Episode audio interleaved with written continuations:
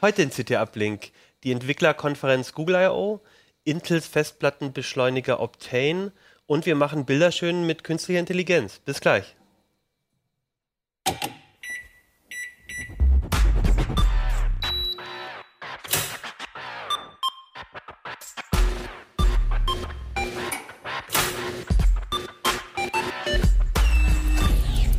CT Uplink.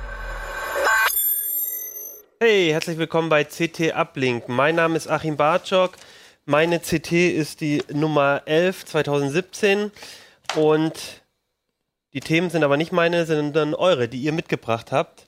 Heute dabei Lutz Labs. Johannes Merkert. Jörg Wirtgen. Ja, und äh, Lutz und Johnny haben quasi Themen direkt aus der CT11 mitgebracht, die wir dort, äh, Lutz hat einen Test gemacht, ähm, Johnny hat KIs selber programmiert, aber wir fangen an mit einem Thema von äh, Jörg, der nämlich, äh, das steht nämlich noch nicht in der CT, sondern wahrscheinlich erst in der nächsten. Äh, es geht um die Entwicklerkonferenz Google I.O., die gerade die letzten Tage stattgefunden hat. Und da haben wir ganz viel dazu auf Heise Online gemacht, jetzt schon in der, in der Berichterstattung. Gibt es einen Haufen Artikel dazu. Da hast du einige davon auch geschrieben. Wir haben den Mhm. Kollegen Stefan Portek, der ist gerade dort vor Ort auch. Ähm, auch unser äh, Korrespondent äh, Sokolov, Daniel Sokolov. Ähm, und du hast es aber von hier aus so ein bisschen betreut und kannst uns Mhm. jetzt bestimmt alle Neuigkeiten sagen, die Google dort vorgestellt hat. Ja, es ist total viel passiert, aber wenn man genauer hinguckt, war es dann gar nicht so viel. Also besonders viel wurde erwartet zu Android O, dem nächsten Android-Betriebssystem. Die Beta hat gestartet, es wurden äh, ein paar kleine Details, zu, wie man Sachen markieren kann, gezeigt. Eine neue Programmiersprache gibt es, nämlich Kotlin. Das ist vielleicht schon fast das Interessanteste. Aber Google I.O. Äh, ist so früh im Jahr, Android O kommt erst im Herbst, dann wird man da weitere Details sehen. Ach so, Android Go, es wird mal wieder billige Smartphones geben für die nächste Milliarde äh, an Geräten. Zwei Milliarden sind äh, aktiv mit Android O, das hat äh, Google zwischendurch auch gesagt. Das, was eigentlich das Spannendste war, sind eher so die KI-Themen, mit denen Google um die Ecke gekommen ist. Äh, vielleicht die, die interessanteste Auswirkung, die haben ja diesen Google Assistant, also diese sprachgesteuerte Hilfe, die alles Mögliche kann und alles Mögliche auch noch nicht kann. Da haben sie Fortschritte gezeigt, die ein bisschen klein aussehen, aber wo man vielleicht in zehn Jahren sagt, lustig, äh, dieses Jahr kam dieses dazu und nächstes Jahr kam dieses dazu. Spannend ist, dass der Google Assistant jetzt äh, auf iPhones verfügbar ist. Da kann man damit also auch quatschen. Im Sommer ungefähr sollen dann auch äh, die deutschen Nutzer endlich mal drankommen. Bisher funktioniert es nur auf Englisch und dann soll es auf iPhone und Android und Android TV und sowas auch in Deutsch funktionieren. Und dann kommt auch dieses kleine Kästchen raus. Dieser Google Home, das ist das ähnlich wie äh, Amazon Echo, also eine Kiste, um sie sich nach Hause hinzustellen. Und da kann man dann mit quatschen und die soll alles Mögliche machen. Das sieht schon immer faszinierender aus. Also jetzt hat dieser Google Home dazugelernt, äh, Leute zu unterbrechen. Äh, der quatscht dann einfach auf, äh, wenn man irgendwie in einer halben Stunde einen Termin hat, äh, aber irgendwie es ist zu viel Stau, dann erkennt er das und sagt, oh, du musst jetzt mal schon losfahren, um pünktlich zum Termin zu kommen. Das quatscht er dann einfach so rein.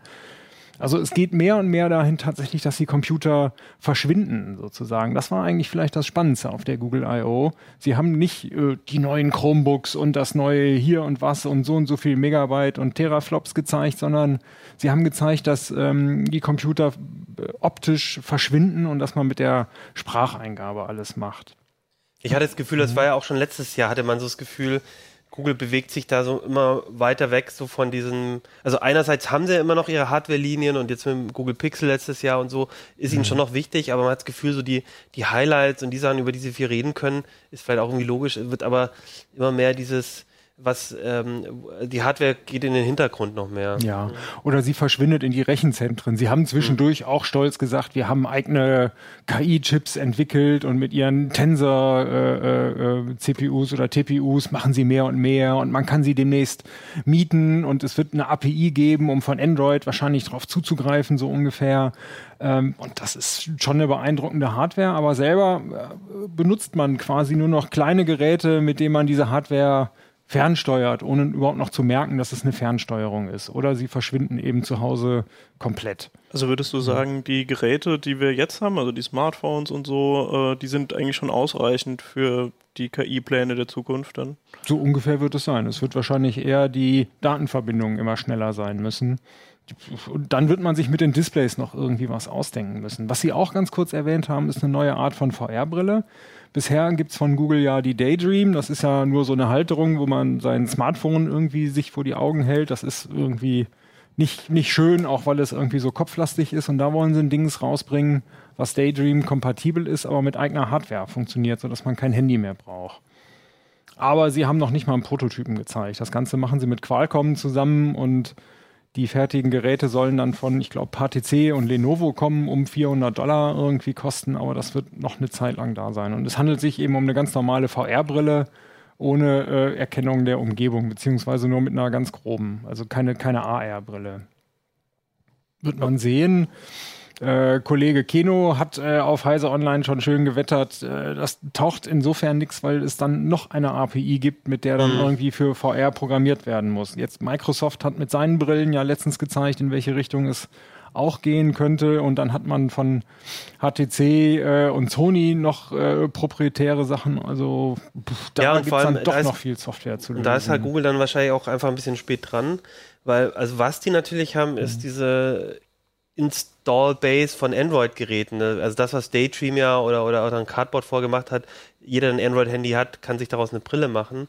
Aber jetzt so in dieses, mhm. ihr müsst eine, äh, irgendwie was nochmal mit eigener Hardware und so, das, da gibt es einfach schon auch relativ viel auf dem Markt und da ist ja, ein bisschen die Frage. Wird man sehen. Also es klingt zwar so, als gäbe es jetzt zwei Millionen oder zwei Milliarden Daydream-Geräte, mhm. aber so ist es ja gar nicht. Das nee. sind ja nur fünf, sechs Geräte, die spezifiziert sind. Jetzt mhm. irgendwie Samsung S8 ist dazugekommen, aber das sind ja noch nicht mal Millionen oder bestenfalls ein paar Millionen, die da installiert sind. Ja, die Frage ist ja auch, was, was für Anwendungen kommen da hinterher raus? Was will man benutzen? Wenn Google eine geile Anwendung auf den Markt bringt, dann kann das eben auch mit Google-Geräten funktionieren. Ich mhm. denke, da, da wird es irgendwie drauf hinauslaufen. Das ist also dann Konkurrenz ja. zur Gear mhm. VR oder was? Äh, ja, die Gear VR ist dann sozusagen abgeschafft oder eine Konkurrenz dazu. Das war ja im Prinzip ja. auch schon mhm. Day, Daydream, war ja auch schon im Prinzip so eine weil ja. die, die, Gear VR mhm. ist ja auch nur das, das Gehäuse. Also mhm. wahrscheinlich müssen wir aufpassen mit der Diskussion, da müssen wir nochmal Kino einladen, nicht, dass jetzt irgendwie.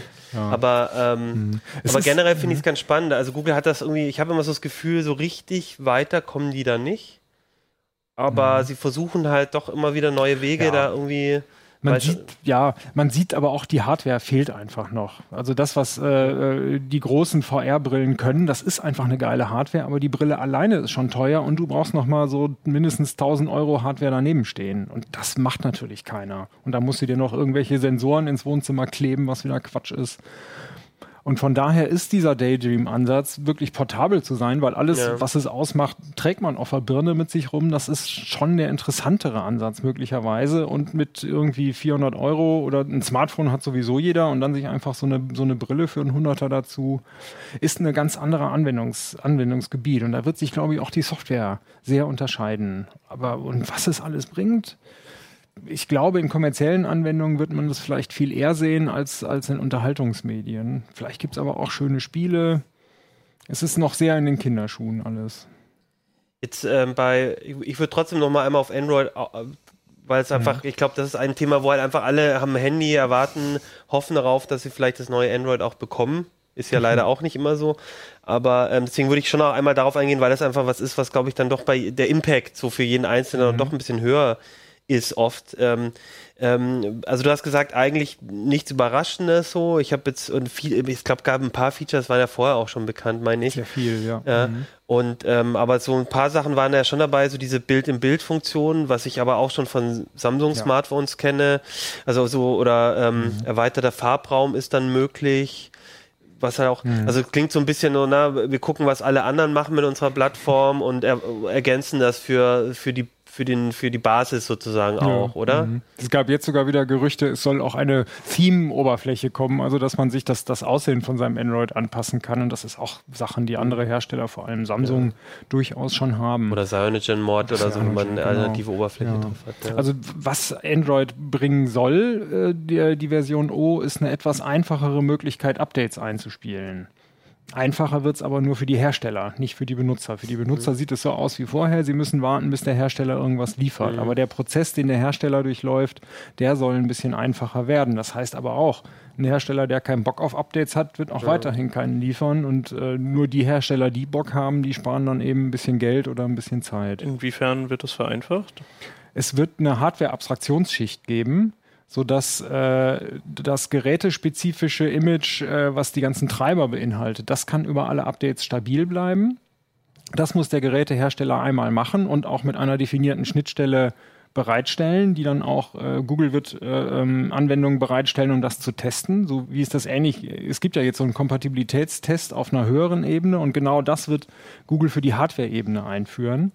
Das muss quasi der Gerätehersteller nur noch machen und da drauf kommt dann das gesamte Android. Und wenn das gesamte Android ein Update kriegt, kann der Hersteller das einfach einspielen und es muss mit seinem bisherigen Stack zusammenlaufen. In der Theorie klingt das ganz gut. In der Praxis wird es noch die Möglichkeit geben, dass ganz viele gerade von den Hersteller, äh, von, von den Bugs in den Treibern drin sind. Und dann ist es doch wieder das Alte. Da muss nämlich genau dieses Image doch wieder neu gepflegt werden und wie die Hersteller ihre eigenen äh, Fummeleien an der Android-Oberfläche und ihre eigenen Apps einbinden, ist auch eigentlich wieder die gleiche Arbeit wie vorher. Also solange Google die Hersteller nicht irgendwie zwingt, die Updates einzuspielen oder solange Sicherheitsupdates nicht ähnlich wie bei Windows ohne Beteiligung der Hersteller einzuspielen sind, wird sich, glaube ich, prinzipiell nicht viel an dem Problem ändern. Aber es ist trotzdem interessant, weil es war auch letztes Jahr, glaube ich, ein größeres Thema, so ein bisschen dieses wie kriege ich aus diesem, aus den alten Problemen, die ich jetzt, die äh, Google ja eigentlich schon fast seit Anfang an irgendwie mitnimmt. Und mhm. ich glaube, die haben das schon als eines der größten Probleme identifiziert, natürlich, logischerweise. Und äh, sie versuchen mhm. da jedes Jahr irgendwie nochmal irgendwie noch was zu verbessern, zu verfeinern. Ich saß gestern mit unserem ähm, ähm, äh, hier dem Koordinator für die App-Entwicklung fürs CT-Magazin auch zusammen und wir hatten gesehen, dass im Shop jetzt kann auch der App-Entwickler ähm, kann sich jetzt genau an, ein bisschen genauer angucken, welche Modelle ja. ähm, mhm. kann ich, ähm, äh, unterstützt meine App.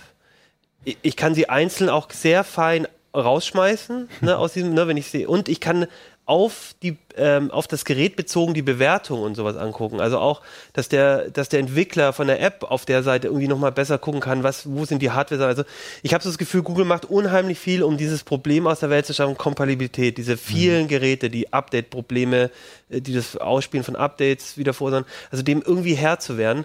Und aber es war halt echt, äh, ich glaube, es waren 8000 verschiedene äh, Modelle, auf denen die App im Prinzip laufen kann. Ne? Ja. Und da sind natürlich so Nuancen auch mit drin, aber es zeigt halt schon, es das, das ist halt, äh, Apple muss halt so ein paar Modelle pflegen und, und dass man, es ist eigentlich, ich weiß nicht, wie man das lösen soll. Also ich glaube, das macht es jetzt vielleicht wieder ein kleines Stück ein, einfacher, mhm. aber der Nutzer, glaube ich, wird da nicht spürbar. Ja, was halt total finden. helfen würde, wäre, wenn die Hersteller ihre Änderungen, die sie am Linux-Kernel machen, in den Mainline-Kernel einpflegen. Weil ja. dann wird das automatisch von den mhm. regulären Kernel-Entwicklern auf die nächste Version portiert und auf der baut dann wieder Google auf für die nächste mhm. Android-Version. Und das ist eigentlich das Problem, dass die halt im Moment den, das nicht machen. Also die, die haben einen Kernel, den modifizieren sie und dann lassen sie ihn für immer so. Und die, die Mainline-Kernel-Entwickler, die gucken sich den Code teilweise an und sagen aber, das ist furchtbarer Code, der ist irgendwie unsicher, der sieht nicht gut aus, den wollen wir nicht integrieren.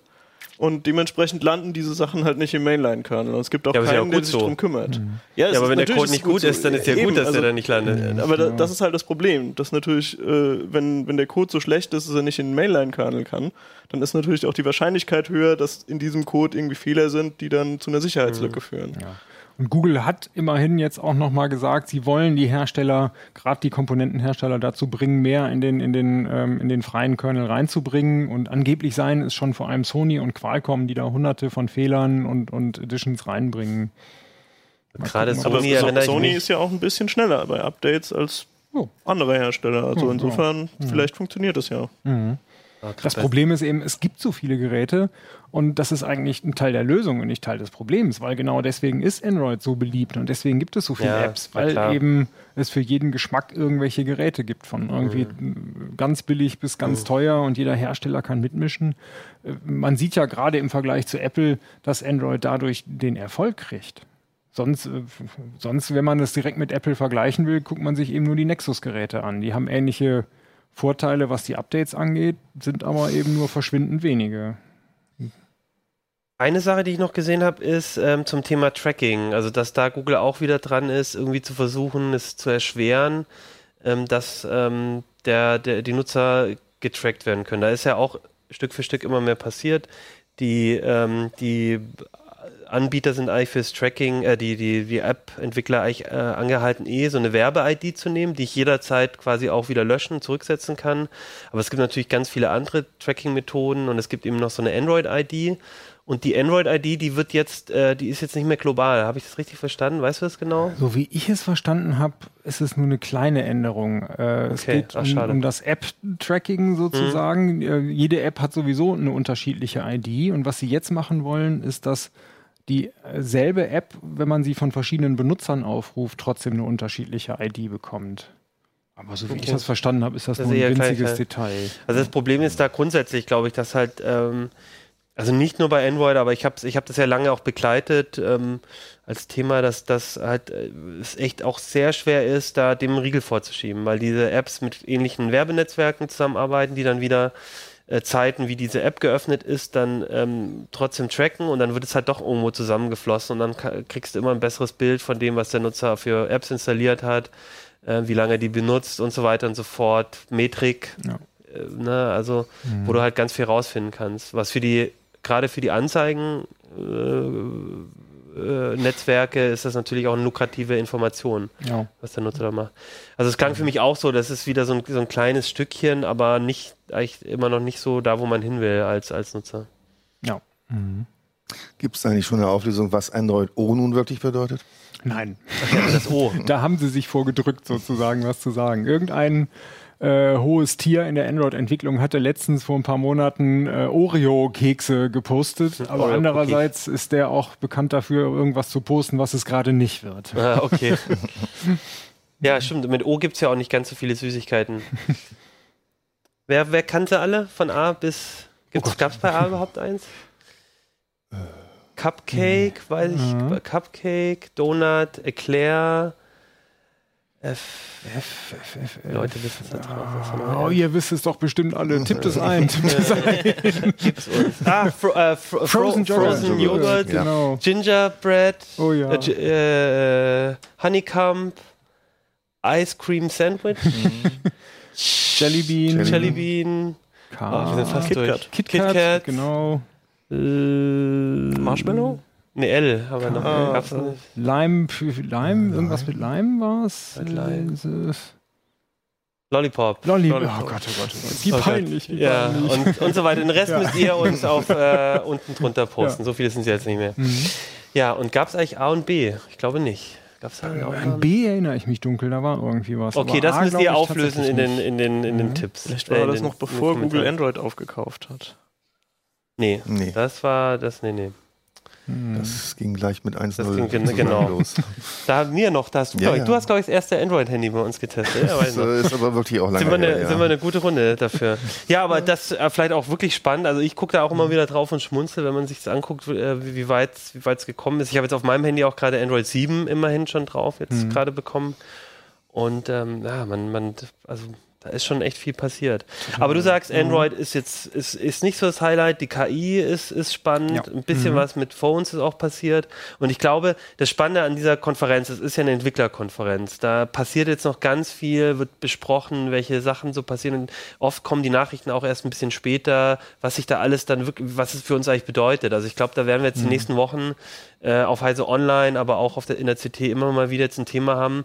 Äh, ich freue mich auch, dass Stefan jetzt dort ist, ja. weil ich glaube, der bringt einfach mal ein paar coole Themen mit, mhm. ähm, wo man so ein bisschen mehr unter die Haube auch nochmal vielleicht gucken kann.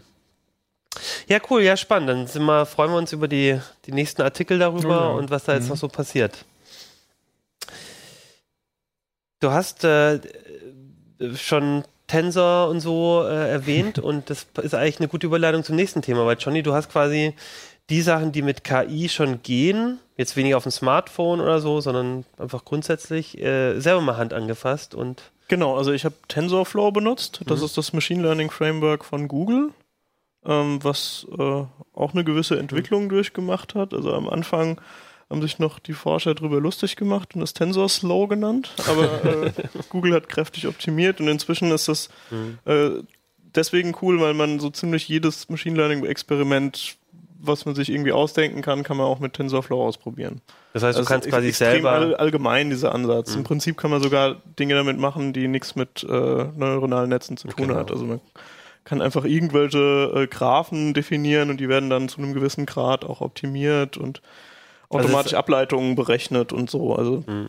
also kurz ist, ist es ein Framework, mit dem man selber neuronale Netze aufsetzen kann und die Sachen berechnen lassen kann. Genau, also damit kann man halt die, die Netze definieren, mhm. man kann sie trainieren, äh, auch auf der Grafikkarte. Also das, äh, wenn dann CUDA vorhanden ist und so, dann kümmert sich TensorFlow selber darum, die Grafikkarte auch zu nutzen aber man kann es auch für Inferencing benutzen, also das Anwenden von einem fertig trainierten Netz und das ist ja dann das, was dann halt Leute auch in Handys einbauen und so. Mhm. Also es das gibt heißt auch für Android eine, eine mhm. TensorFlow-Version und so. Also. also das heißt nicht nur neuronales Netz dahin bringen, dass es jetzt zum Beispiel irgendwie irgendwelche Strukturen auf einem Bild erkennt, sondern dann auch die praktische Anwendung, das jetzt mal auf dem Bild loslassen und, und, und da wirklich die ja, also, mal auswerten. So, so ein typisches Beispiel ist ja so Bilderkennung, dass ich dann sage, mhm. äh, ist jetzt ein, Hund oder eine Katze in dem Bild und so. Und wenn ich so ein Netz habe, was das kann, mhm.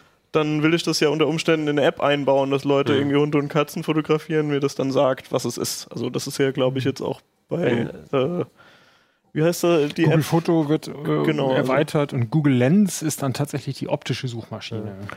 Gucken, genau, also da kann ich ja dann so Sachen machen, dass ich irgendwie Blumen fotografiere und dann sagt mir ähm, die App, was für eine Blume das ist. Und das läuft halt wahrscheinlich dann auch mit TensorFlow, oh, weil okay. das halt, also die haben halt mhm. ihr Netz dann trainiert auf, also sie haben halt irgendwie Bilder gesammelt von Blumen und die alle gelabelt und das waren die Trainingsdaten und äh, dann kommt es halt raus und ist mhm. wahrscheinlich sehr, sehr gut. Genau, und bei uns jetzt, im, da hatten wir einen kompletten Schwerpunkt mit mehreren Artikeln im Heft, da ging es ja dann wirklich darum, ähm, nicht Bilder zu erkennen, sondern Bilder besser zu machen. Also das fand ich, fand ich sehr spannend, fand ich auch äh, eigentlich eine sehr runde Geschichte, weil also da passiert unheimlich viel, auch bei Adobe, bei Google, hatten wir ja schon gehört, äh, auch bei anderen Playern, bei Apple glaube ich auch. Ähm, also auf jeden Fall, da ganz viele sind dran und überlegen sich natürlich, äh, also jeder macht Fotos, jeder hat jetzt ein tolles Smartphone und wie kann man da coole Sachen machen, äh, um, um das zu erleichtern. Und das Schöne fand ich, wir hatten da wirklich so einen Artikel, was passiert da jetzt gerade, was kommt alles. Dann hatte André noch, der war auch schon ein paar Mal in der Sendung, so einen Artikel, ähm, was geht jetzt schon? Und du hast halt wirklich so dieses, äh, genau, jetzt machen wir es einfach mal selber. Genau. Ja. Ähm, ja, also genau. Also, witzigerweise, äh, also du hast schon recht, das ist halt bei Bilderkennung ist das erstmal relativ unsexy, weil dann irgendwie so ein, so ein Vektor rauskommt mit äh, vermuteten Wahrscheinlichkeiten, wie wahrscheinlich jetzt irgendwie Hund oder Katze ist. Das sieht, also da sieht man halt nichts, da kann man wenig ja. mit anfangen. Vor allem die Frage, ja, also klar, wenn du deine Bilder automatisiert 10.000 Bilder sortieren willst, ist spannend, aber ansonsten ist auch dieses, okay, der Computer kann mir jetzt sagen, was ich eh schon weiß, ist ja auch nicht genau. auf den ersten Blick so spannend. Genau, aber was, also die, die Forscher haben halt vor ein paar Jahren das Problem gehabt, dass sie, das, das waren halt so große Netze und so viele Parameter, dass sie das nicht mehr so auf Anhieb durchschauen konnten, was passiert an welcher Stelle. Und dann haben sie angefangen, äh, das zu visualisieren, weil sie halt einfach wissen wollten, äh, was ist denn, wenn irgendwie ein Neuron auf der vierten Schicht besonders stark feuert? Was bedeutet das denn jetzt? Und dann haben sie halt diesen Prozess von, von Bilderkennung haben sie umgedreht, dass sie also die Eingabedaten verändert haben und geguckt haben, äh, was muss ich denn an den Eingabedaten drehen, damit was Bestimmtes rauskommt.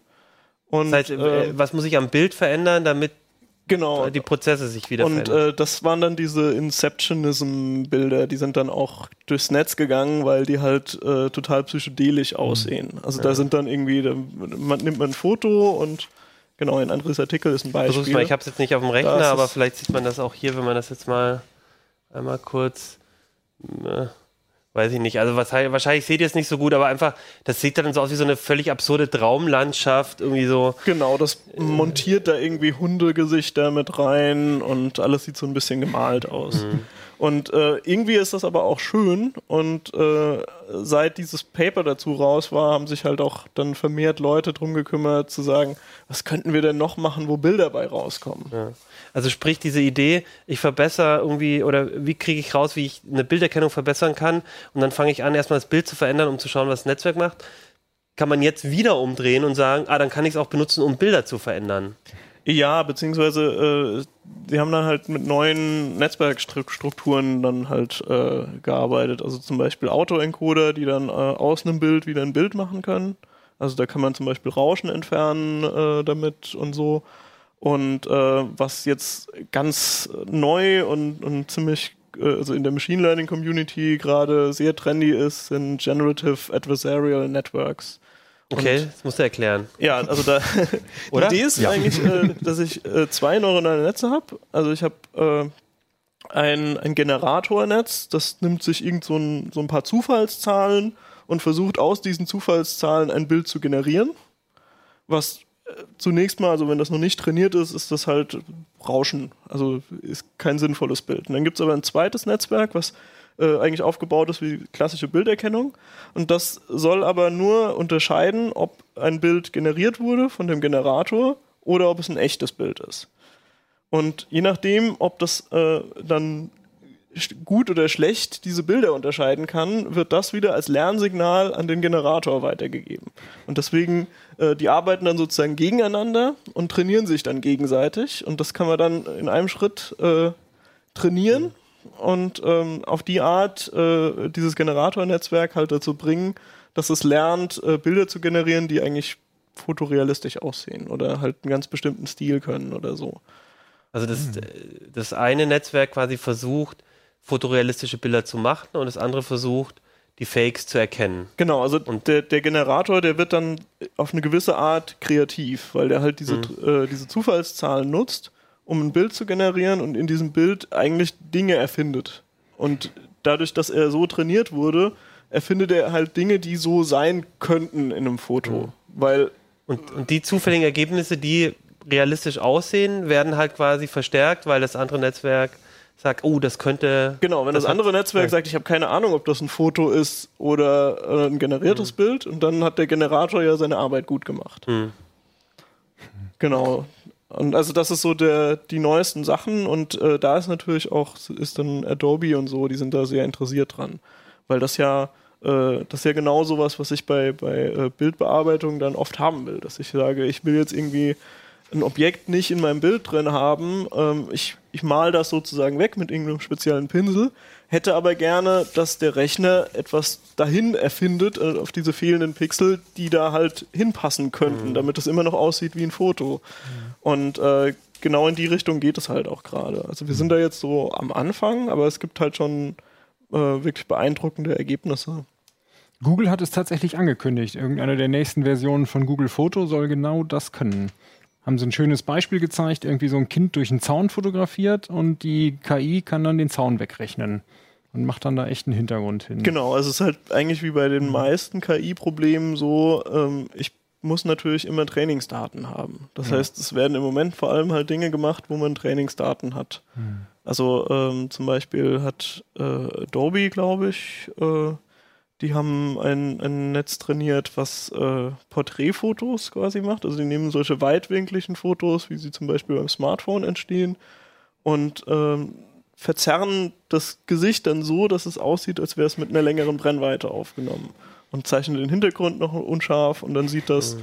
wesentlich ähm, ja, professioneller aus. Ich habe da aber auch so ein Video, das ist so aus, genau, der, aus so einer Demo auch. Vielleicht können wir da einmal, ich weiß nicht, ob es gerade ne, wo dann halt relativ, also äh, da geht's, ich meine, so freistellen generell gibt's natürlich schon, aber das ist halt relativ, also da, das passiert halt sehr intuitiv, man muss selber wenig selber machen, man kann, hier, das finde ich auch ganz interessant, man nimmt einfach den Stil von einem anderen Bild und dann wird der übertragen.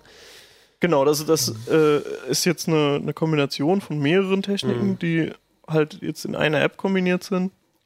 Ähm, weil halt zum Beispiel Stil äh, zu übertragen ist dann mhm. äh, nochmal eine andere Art von mhm. Netzwerk.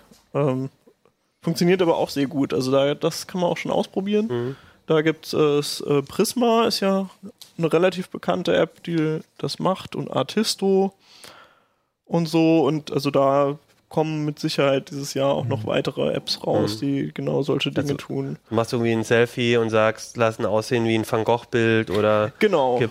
Also äh, so äh, die, die bei, äh, bei Prisma sind die Vorlagen alle Maler, weil das, was das Netzwerk produziert, ist sieht sowieso immer so ein bisschen aus wie Malerei. Dann, das ist aber so ein also so, Bug, it's a feature. Ja, zum Teil ist das so, dass das halt ähm, aus dem aus dem Vorlagenbild aus dem gemalten tatsächlich den Stil extrahiert, aber zum Teil sind es auch Verzerrungen. Mhm. Und das würde, also das sieht man, wenn man als Vorlagenbild ein Foto nimmt.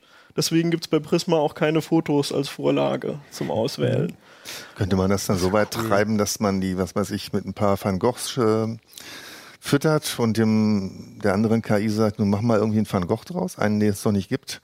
Klar, das könnte man mit Generative Adversarial Networks machen. Aber es, es, gibt auch inzwischen ein Paper, was äh, dieses Fotoproblem löst. Also die haben halt irgendwie nochmal zusätzliche Statistiken über das Bild gemacht und äh, die haben diese Verzerrungen wieder rausgekriegt. Und damit kann ich von Foto auf Foto einen Stiltransfer machen. Das finde ich auch sehr spannend, weil wenn du das natürlich irgendwie so ein bisschen weiter denkst, dann ähm, wird das in, in vielleicht in, in, in, irgendeiner Zukunft auch echt uns vor Probleme setzen. Also weil, also gerade, ich denke auch die ganze Zeit so an diese Fake News-Thema und äh, Bilderfälscherei und so. Also da, also wenn die, also im ja, Prinzip wäre doch die Vision, du sagst irgendwie, mach mal ein Bild äh, von Trump und Hillary Clinton, wie sie auf einem Boot zusammen äh, irgendwie in den Sonnenuntergang äh, fahren und dann macht der Computer dir das halt. Ja, ich meine, äh, an sich ändert sich in der Sache nicht viel, weil natürlich ist das etwas, was Menschen ja mit Photoshop schon lange können. Naja, aber also, also dann kann es halt wirklich jeder und es ist vielleicht irgendwann besser als das, was Menschen mit Photoshop können. Aber dann wiederum äh, wird quasi einfach die Aussagekräftigkeit von dem Foto, äh, die Aussagekraft von dem Foto nicht mehr so bedeutend sein, so wie jetzt mit dem Text. Wenn einer schreibt, Trump hat gesagt, ich liebe Hillary, dann weiß auch jeder irgendwie, das stimmt jetzt, das ist vielleicht nicht unbedingt ein echtes Zitat. Ja, also und genauso im, im Prinzip ist es mit, ja jetzt schon so, umgehen, ne? dass, also ich kann mich ja nicht wirklich drauf verlassen. Nur ja. weil jemand etwas präsentiert, was aussieht ja. wie ein Foto als irgendwelche News, äh, kann ich ja nicht sagen, das ist ein Beweis. Ja. Und äh, oh. bei den bei den Gans ist es halt auch so, die können im Prinzip Dinge produzieren, die wie Fotos aussehen und wenn sie noch besser werden, dann kommen sie vielleicht in ein paar Jahren auf das Niveau von jemandem, der sich mit Photoshop auskennt. Aber äh, für mich mhm. als Anwender muss ich natürlich trotzdem immer noch die Quellen prüfen und die Plausibilität von solchen Nachrichten. Also das ist ja, halt aber, das Grundproblem. Also, aber weißt du, da, also was, wenn es jetzt für Bilder geht mit entsprechend Rechenleistung, geht es dann auch für Videos so. Ja, also einfach so. also irgendwo, nicht. also ich finde das schon relativ. Also ich finde das auch fast ein bisschen gruselig, aber also es ist natürlich spannend, weil äh, der, die, die andere Geschichte, die da natürlich da drin steckt, ist, ähm, und ich glaube, darum, äh, da geht es ja auch viel in dem Schwerpunkt, ist, ähm, ich als Nutzer mit meinem Handy kann halt echt irgendwann, äh, also ich benutze Lightroom und äh, stecke dann relativ viel Arbeit, um Bilder ein bisschen zu optimieren. Es gibt Leute, die stecken dann viel Arbeit, um bestimmte Sachen nochmal zu machen. Und das ist halt echt so, du kannst halt sagen, Urlaubsfotos oder ist jemand im Hintergrund, Computer, äh, äh okay, Google, ähm, bitte nimm mal alle Leute aus dem Hintergrund raus. Und dann denkt sich die KI, hat dann irgendwie, hat dann irgendwie eine Idee, wie sie diese Leute da rauskriegt. Und also das, das ist ja jetzt schon, ich meine, Adobe versucht ja schon, also ich finde, es hat sich auch schon viel getan, ne? Also ja, so irgendwie mhm. Sachen auch rauszulöschen aus dem mhm. Bild, das gelingt ja jetzt schon immer auch ganz gut so auf Mausklick. Aber da kannst du echt eigentlich nur noch sagen, ich möchte jetzt mein Urlaubsbild ein bisschen, mach mal ein bisschen mehr Abendstimmung, äh, lass mal, äh, lass mich mal ein bisschen mehr lächeln, lass mich mal ein bisschen dünner aussehen. Also sowas muss ja dann, wird ja dann alles gehen wahrscheinlich. Ja, ja klar. Also, also das ist auch faszinierend, aber irgendwie auch gruselig.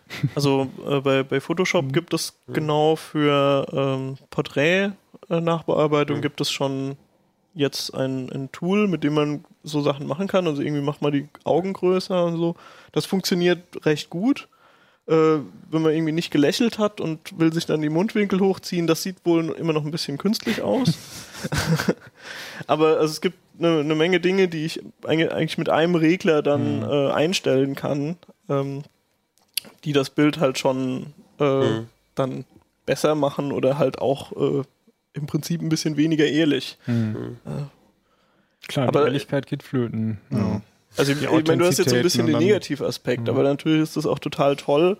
Äh, die ganze Zeit musste man irgendwie Photoshop-Profi sein, der vielleicht jahrelang geübt hat, um äh, diese Bildbearbeitung hinzukriegen. Und äh, das ist wirklich absehbar, dass ähm, das demnächst halt quasi jeder kann. Also da kannst du halt ein Selfie machen und sagen, mhm. oh, das ist ein schönes Bild geworden, aber jetzt mache ich mal noch meine Augen ein bisschen und so und dann bist du am Ende halt, äh, hast du ein richtig, ja, wie professionell bearbeitetes Foto. Mhm. Vielleicht erzählst du auch nochmal, weil dein Artikel, wo es ja darum ging, ähm, das selber ähm, mal anzuwenden, da ging es ja um was anderes, da ging es ja um Fotoschärfen auch nochmal. Genau, also. Ähm, Vielleicht kannst du das nochmal ein bisschen erzählen. Also, jetzt haben wir ein bisschen gesehen, wo es hingeht, aber das, äh, es, also, das fand ich nochmal auch eine spannende Stelle, an der du halt angesetzt hast. Also nicht, ich mache das Bild ruhiger oder sonst was, sondern ich versuche ja, schlauer das Bild zu schärfen. Also, die Sachen, über die wir halt eben geredet haben, die haben den großen Nachteil, das kriegen halt Leute aus den Forschungsabteilungen von Google, von Facebook, von Adobe und so, kriegen da Sachen hin, äh, anscheinend noch nicht gut genug, um es sofort in produktive Software einzubauen und so. Das ist halt schwierig. Also das kann man jetzt nicht unbedingt so leicht als Anwender nachbauen. Aber ähm, was relativ leicht geht und oder mit einem erträglichen Aufwand ist halt ähm, einfach Bilder hochzuskalieren, weil da kann man sich relativ leicht einen eigenen Trainingsdatensatz machen, indem man halt einfach irgendwelche Bilder sammelt. Also ich habe zum Beispiel Urlaubsbilder von mir genommen und die dann halt runterskaliert und dann das Netzwerk darauf trainiert, aus diesen runterskalierten Bildern wieder die hochskalierten zurück zu. Also du hast quasi gesagt, so, so sehen sie perfekt genau. scharf aus. Hier sind die total äh, pixeligen Bilder. Ja, also ich habe einfach und, eine halbe Auflösung genau. genommen. Und, und guckt mal, wie man von da nach da kommen kann, sozusagen. Genau. Und ähm, das ist halt, äh, also der Vergleich ist ja dann immer bikubische mhm. Skalierung. Mhm. Das ist also dann das, was man üblicherweise in Grafikprogrammen äh, kriegt. Und das ist ja so ein bisschen unscharf dann, was mhm. dabei rauskommt. Das ist so unscharf gemacht, dass es nicht ganz so schlimm stört. Aber ähm, man merkt halt schon, dass mhm. da einfach Schärfe fehlt. Und ähm, was das, äh, was mein neuronales Netz macht, das hat drei Layer und äh, versucht dann solche Filter zu finden darüber, um halt Muster zu erkennen. Zu sagen, ja, hier ist zum Beispiel eine Kante oder so. Und bei der Kante kann ich dann eben nachschärfen, weil ich aus den umliegenden Pixeln äh, erkennen konnte, da muss eigentlich eine Kante sein. Das heißt, wenn ich da Pixel einfülle, dann muss diese Kante auch dort äh, sichtbar sein. Und das ähm, lernt es dann halt aus den Daten, wie es das rekonstruieren kann. Und das Ergebnis ist schon sichtbar besser als, äh, als bikubisch, aber mhm. natürlich äh, nicht so scharf wie das Originalbild. Das genau. ist irgendwie so halber Weg dazwischen. Genau. Also bikubisch ist eine, es gibt ja oft mehr Formen, die ein, ein Grafikprogramm dann in der Regel hat, um mal zu überlegen, wie, wie skaliere ich ein Bild hoch. Genau. Also verschiedene Verfahren. Äh, es gibt auch linear oder mhm. halt Nearest Neighbor. Nearest Neighbor sind dann diese typisch verpixelten Bilder mhm. einfach, wo ich wirklich die Pixel als so Blöcke sehe. Mhm. So Und, wie eine CT-Uplink. Genau, das, das wäre sozusagen äh, Nearest Neighbor. Und äh, hm. linear äh, ist einfach, da, da ergeben sich so ein bisschen Kanten. Wenn man also sehr stark hochskaliert, äh, gibt es so Kanten an, an also so Diagonalen und so sieht man dann da drin. Und das ist bei bikubisch ein bisschen besser. Das, hm. Und bei dir ist es jetzt aber noch besser. Bei, bei mir ist es noch besser, ja. Das heißt, eigentlich müsste Adobe sich jetzt dein, dein neuronales Netz holen. Oder ja. vielleicht machen die da auch schon selber was. Natürlich ja, also die haben das bestimmt schon ja. äh, ausprobiert. Das, aber also von meiner von der Logik her, was du mir jetzt erzählt hast, ist jetzt aber die Wahrscheinlichkeit auch recht hoch, dass dein neuronales Netz, wenn es auf deine Urlaubsbilder trainiert wurde, wahrscheinlich bei vielleicht Landschaftsaufnahmen oder so dann besser funktionieren könnte als bei Porträts von Menschen. Das ist ziemlich sicher so. Genau. Also das Netz kann natürlich nur Sachen lernen, die mhm. in den Trainingsdaten auch drin waren. Ja. Und das, das heißt, wahrscheinlich müsste man da dann nochmal quasi ein Layer hin, also oder müsste man dann auch nochmal so eine Erkennung, was ist da überhaupt drauf? Und dann kann man auch ein bisschen, und dann kann man ein bisschen besser entscheiden, welche Mechanismen oder welches Learning man quasi drauf anwendet. Ja, beziehungsweise äh, bei Trainingsdaten ist eigentlich immer die Regel, viel hilft viel. Mhm. Also einfach dann, wenn man merkt, das ist jetzt nur, es funktioniert nur bei Landschaftsbildern gut, dann müsste einfach man halt noch weitere Bilder, die was anderes zeigen, okay, also eine Menge Porträts mhm. oder so, dann auch noch mit rein. Und äh, wenn es einfach viele sind, und dann äh, wird das sich beim Training wieder ausgleichen. Und da ist quasi, und das, äh, die, die, der Gegencheck ist quasi immer das scharfe Bild. Also das heißt, du musst da ja auch nirgendwo quasi was bewerten oder selber einschätzen. Das läuft einfach quasi durch und ähm, am Ende. Genau. Und äh, klappt, also wie stelle ich mir vor, du programmierst das und dann klappt das oder musst du da musst du da selber auch nochmal viel justieren, bis du zu einem Ergebnis kommst? Also das wäre für mich schon irgendwie ein Abenteuer, das zu mhm. machen, weil ähm, ich habe halt losgelegt und äh, dachte, ah, okay, das ist ein kompliziertes Thema. Ich orientiere mich mal ein bisschen daran, was andere Leute gemacht haben und habe halt Paper gelesen zu genau diesem Problem. Also Super Resolution ist halt so, eine, so ein Grundproblem, was halt schon von verschiedenen Leuten versucht wurde zu lösen mit unterschiedlichen Angehensweisen. Und ähm, das hat erstmal einfach gar nicht funktioniert. Also ich hatte irgendwelche Rauschbilder, also das hat nicht mal geschafft, äh, das wie bikubisch oder Nearest Neighbor zu interpolieren, sondern es hat einfach das Eingabebild sozusagen nicht reproduzieren können. Und dann war natürlich die Frage, woran liegt das jetzt? Und äh, da gibt es halt eine Menge Parameter, die ich dann doch noch per Hand einstellen muss. Also mhm. das ist halt das ein Beispiel, Problem. also was, was so ein Parameter? Äh, die Lernrate ist eigentlich so der wichtigste Parameter. Wenn die, wenn die zu groß ist, dann, äh, also das Training von neuronalen Netzen läuft halt über so einen Optimierungsalgorithmus. Und äh, der versucht halt, weil ich habe ja so ein paar tausend oder paar Millionen Parameter sogar. Und die muss ich ja alle irgendwie anpassen, um sozusagen für das nächste Trainingsbeispiel ein bisschen besser zu sein.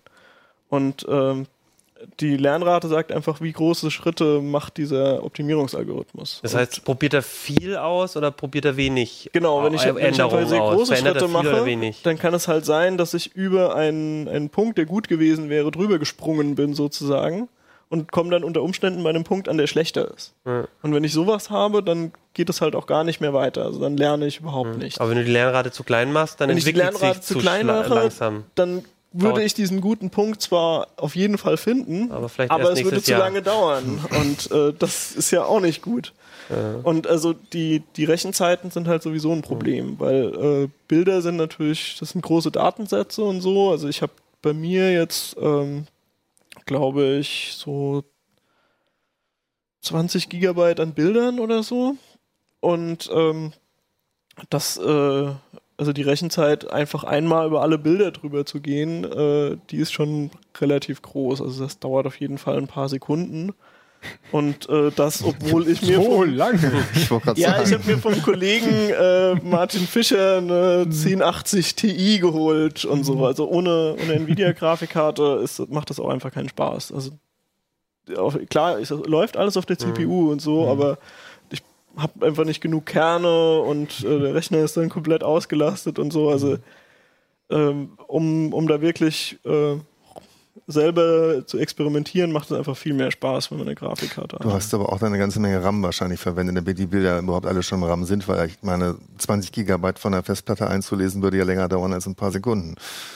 Äh, ja, ja, also ich habe äh, ich habe meinen Arbeitsrechner gerade letztens von 8 auf 16 Gigabyte RAM abgedatet und äh, seitdem ist doch einiges möglich, was vorher einfach nicht ging. Also ich habe den Rechner auch öfters mal zum Absturz mhm. gebracht, weil das RAM übergelaufen ist und dann war es vorbei und äh. Ja, ja, spannend. Also ich, was ich halt toll finde, ist auch immer, letztendlich kann das ja jeder nachprogrammieren. Du hast ja genau, äh, also den, der, Code der, so. der, Code ist auf GitHub, mhm. äh, den genau. kann man einfach auschecken und äh, TensorFlow installieren ist inzwischen auch ziemlich einfach geworden. Das kann man einfach mhm. über pip installieren, über diesen Python-Paketmanager und äh, das geht relativ mhm. schnell. Und also ich würde sehr dafür äh, dazu raten, auch rum zu experimentieren. Man muss nicht mhm. unbedingt Super Resolution machen. Genau. Aber äh, einfach sowas selber mal ausprobiert zu haben, äh, da versteht man halt Sachen über diese Technik, die man sonst, äh, also die, die, versteht man nicht, wenn man das nur mal gelesen hat. Mhm. Und vielleicht schafft ja auch ein Leser ähm, deinen, deinen das ist gut möglich. Deine, ja. deine Parameter noch zu verbessern und dann äh, vielleicht noch noch besseres Ergebnis bei Adobe damit an die Tür zu kommen. Ja, ich habe ehrlich gesagt, habe ich nach dem Artikel, es, äh, ich hatte ein Netz, was ganz gut war, äh, also was bessere Bilder hm. produziert hat, aber ich dachte, ah, da muss doch noch was drin sein. Also im Moment läuft der Rechner noch und probiert noch was anderes aus gerade. Also ich würde euch gerne die Bilder zeigen. Das Problem ist so ein bisschen wahrscheinlich, äh, selbst bei hoher Auflösung wird man den Unterschied nicht sehen. Das wäre jetzt die bikubische Variante, also etwas, was quasi ein normaler Algorithmus äh, normal dann zum Hochskalieren verwendet. Genau. Und ähm, das ist die Version, die du dann, die bei dir rauskam. Also genau. wir, ich glaube, Lutz, wenn du mal drauf guckst, also ich, man, ich finde wir, also man sieht es schon, also da gibt es natürlich so Artefakte mhm. und so, mhm. aber es wirkt dann schon schärfer und genau. Bei dem, bei dem Tor schärfer, muss man so ein bisschen ja. auf diese kleinen Hütchen da gucken, mhm. die da drauf sind oder an der Ufer. Ich versuch mal reinzuzoomen, es wird wahrscheinlich nicht klappen. Ähm, das ist jetzt welche Version? Ich habe jetzt Ja, jetzt kann ich nicht mehr wechseln. Ich, ich, ich mache folgendes. Ich, ich lade das auch als Beispiel einfach mit in, äh, unter das Video und dann, und dann könnt ihr es euch selber nochmal angucken. Ähm, aber ihr macht das ja jetzt eh alle nochmal äh, selber und dann wird es eh besser. Das, weil, wir müssen da jetzt auch nicht so drauf gucken. Aber also man, ich finde, man sieht da schon echt einen Unterschied. Und das finde ich schon spannend, weil ich, also ich weiß noch, wir hatten am Anfang drüber geredet, als du angefangen hast damit, und dann war natürlich die Sache, eigentlich, wenn du nicht besser bist als das, was es schon gibt, an, an, an Standardsachen, dann ist der Erfolg, also der Erfolg muss ja eigentlich dann sein, das, das macht es jetzt besser. Und dass das auch gelungen ist, finde ich total spannend. Ja, es war knapp. Also ich habe eine Menge Dinge, eine Menge Dinge produziert, die, da war ich schon ganz froh, dass das äh, überhaupt konvergiert ist, das Training. Aber ähm, es, es war halt einfach mhm. nicht besser. Also ich hatte dann teilweise bikubisch einfach ganz genau äh, nachgebaut mhm. und das war halt einfach ein riesen Rechenaufwand für etwas, was ein viel schnellerer Algorithmus auch kann. Das hätte sich natürlich nicht gelohnt. Cool. Schön, ja, dann würde ich sagen, lest das in der CT nochmal nach, installiert euch selber mal TensorFlow und probiert coole Sachen aus. Und wenn ihr welche habt, dann zeigt sie uns auf jeden Fall. Schickt sie uns. Ja, schreibt mir. Ja, genau. schreibt Johnny mich. an jme.ct.de. Genau. genau. Gut, du hattest jetzt schon den RAM eingeworfen und ja. die schnellen Fest ja und äh, von der Festplatte und so. Du, du hattest, glaube ich, so einen Drang zu deinem Thema äh, rüber zu wechseln und das sollten wir vielleicht auch mal tun. Ähm, denn du hast auch was äh, sehr Spannendes auf der Hardware-Seite, wo es ähm, um, um schneller Arbeiten sozusagen geht am Rechner. Und zwar dieses typische Problem, ich habe eine SSD, die ist natürlich viel schneller als meine Festplatte, ähm, aber die ist natürlich auch teurer und ähm, und, und da arbeiten viele Hersteller dran. Gibt es da irgendwelche guten, äh, was ist so die nächste Stufe? Wie kommen wir noch schneller? Wie können wir das vielleicht auch ein bisschen verheiraten? Und da hat Intel was vorgestellt, nämlich Intel Optane. Kannst du uns das erklären? Habe ich äh, gerade überhaupt das richtig versucht zusammenzufassen? Ja, so, so, ein kleines bisschen. Äh, so ein kleines ja. bisschen. Okay, dann, äh, dann fass du doch nochmal zusammen. Also es gibt ja, ähm, ja, jeder hat irgendwie, also ich glaube in der Redaktion startet keiner mehr sein Betriebssystem von der Festplatte, hoffe ich zumindest mal, sondern alle von der SSD. Aber ähm, ich glaube, es gibt noch eine ganze Menge Systeme, die von Festplatte starten, bei unseren Lesern auch. Und ähm, es gab ja schon verschiedene Versuche, solche Systeme zu beschleunigen. Also indem man ein bisschen Flash-Speicher irgendwo hinsteckt und äh, Ready Boost gab es mal. Und das sind ja alles so Versuche, die irgendwie gescheitert sind. Und jetzt hat Intel einen neuen Ansatz. Und zwar mit diesem Obtain Memory. Mhm. Äh, das ist erstmal eine M2 SSD, die man also ganz normal in den Rechner reinstecken könnte, wenn man M2 Steckplatz hat. Und die klingt sich dann zwischen Festplatte und Rechner quasi ein und beschleunigt also nicht nur das Lesen wie diese anderen Techniken, sondern wohl auch das Schreiben. Davon haben wir jetzt noch nicht so viel gemerkt. Der Witz an der Geschichte ist, ja, es funktioniert. Also wir haben ähm, sogenannte Anwendungsbenchmarks natürlich laufen lassen. Das heißt, ähm, so eine Suite, die halt typisches Arbeiten am Desktop-Rechner nachempfindet. Und da haben wir mit einem normalen System, was mit einer SD, SSD ausgestattet ist, irgendwie 1605 Punkte erreicht und mit diesem Beschleunigermodul von Intel waren es dann 1604 oder so ähnliches. Das heißt also, das Niveau wird wirklich angehoben von einer Festplatte auf ein SSD-System. Also sprich, wenn ich das zwischenschalte, dann habe ich ein ähnliches Gefühl wie bei einer SSD, obwohl ich jetzt nicht eine, eine SSD drin habe, sondern immer noch mit einer Festplatte arbeite. Genau, also für die am häufigsten benutzten Sachen natürlich. Das mhm. darfst du ja mal nicht vergessen. Mhm. Ja, das Ding ist jetzt, was wir hier hatten, sind 16 Gigabyte, da passt ja mal nicht so wirklich viel rein mhm. als Cache-Speicher. Ähm, der Trick dabei ist, es arbeitet etwas anders als eine SSD, wie wir sie jetzt kennen. Mhm. Das ist nämlich kein normaler Flash-Speicher mehr, sondern das ist dieser Flash-Nachfolger, den Intel vor inzwischen knapp zwei Jahren vorgestellt hat. 3D Crosspoint. Das ist ein äh, Speicher, der auf PCM, also Face Change Memory, beruht im Endeffekt. Mhm. Und das ist jetzt das erste Produkt, was Intel damit auf den Markt gebracht hat. Angekündigt ist eine Server-SSD, da sollte eigentlich auch, da ist, glaube ich, der Markt, den Intel eigentlich ja, im, so im Sinne hat. Und warum sie jetzt dieses kleine Modul rausgebracht haben, ist mir eigentlich auch ein kleines Rätsel. ähm, als, als Festplatte ist es quasi nicht einsetzbar, das ist zu klein. Und als Beschleunigermodul ist es zwar schön, setzt aber dummerweise eine ganze Menge aktuelle Hardware voraus. Hm. Also man braucht einen aktuellen Core i-Prozessor, man braucht ein aktuelles Mainboard mit Optane-Unterstützung, man braucht Windows 10 auf jeden Fall schon mal. Und dann funktioniert das. das ich habe das ja auch im Editorial geschrieben. Wer sich jetzt ein neues System kauft, der wird sich wahrscheinlich sowieso eine SSD kaufen. Stimmt, dann ist, das, dann ist das Thema eh durch. Das heißt, jemand, der ein neues System hat, hat eh keine Festplatte mit und braucht dann auch das eigentlich nicht. Genau. Ja. Also es und gibt wer ein altes System hätte und das brauchen könnte, kann es nicht. kann es nicht einsetzen. Aber meinst du nicht, dass es vielleicht einfach, Intel hat jetzt, hat halt momentan, kriegt es nur mit einem kleinen Speicher hin, kriegt es nur ähm, und, und das ist jetzt erstmal so ein, wir, wir werfen jetzt mal schon mal was auf den Markt, was vielleicht gar nicht unbedingt viel benutzen, aber wo man halt schon mal vielleicht auch sieht, was, wie funktioniert vielleicht auch so ein bisschen Showcase, dass man was zum Zeigen hat. Klar, so klingt das, das, für mich so ein ist bisschen. Natürlich ist erstmal so dieses Ding, wir zeigen euch mal, dass wir diesen Speicher Ja, wirklich genau. produzieren Ja, können. genau. Das klappt Also wirklich. es funktioniert wirklich und ja, man kann das irgendwie einsetzen und äh, wir haben Mhm. nicht nur heiße Luft produziert, sondern wirklich Hardware, die man einsetzen kann. Spannender Mhm. wird es, glaube ich, wenn wirklich dann die, die Server-SSDs kommen und das Ganze ähm, vielleicht auch noch so günstiger wird, dass man Mhm.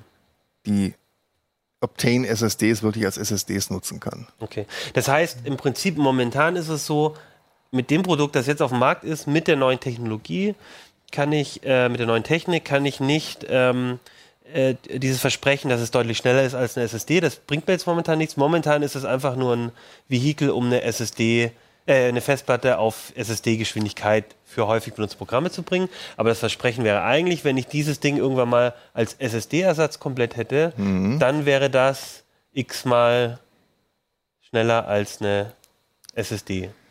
Wenn man sich die reinen Benchmark-Werte anguckt, die wir ja nur auch gemacht haben, das Ding Ja. auch als ganz, ganz normale SSD durchgemessen, dann sieht das gar nicht so aus, als ob das unbedingt schneller sein würde. Okay. Ähm, die Technik steckt, also steckt, der- die Tücke steckt mal wieder im Detail.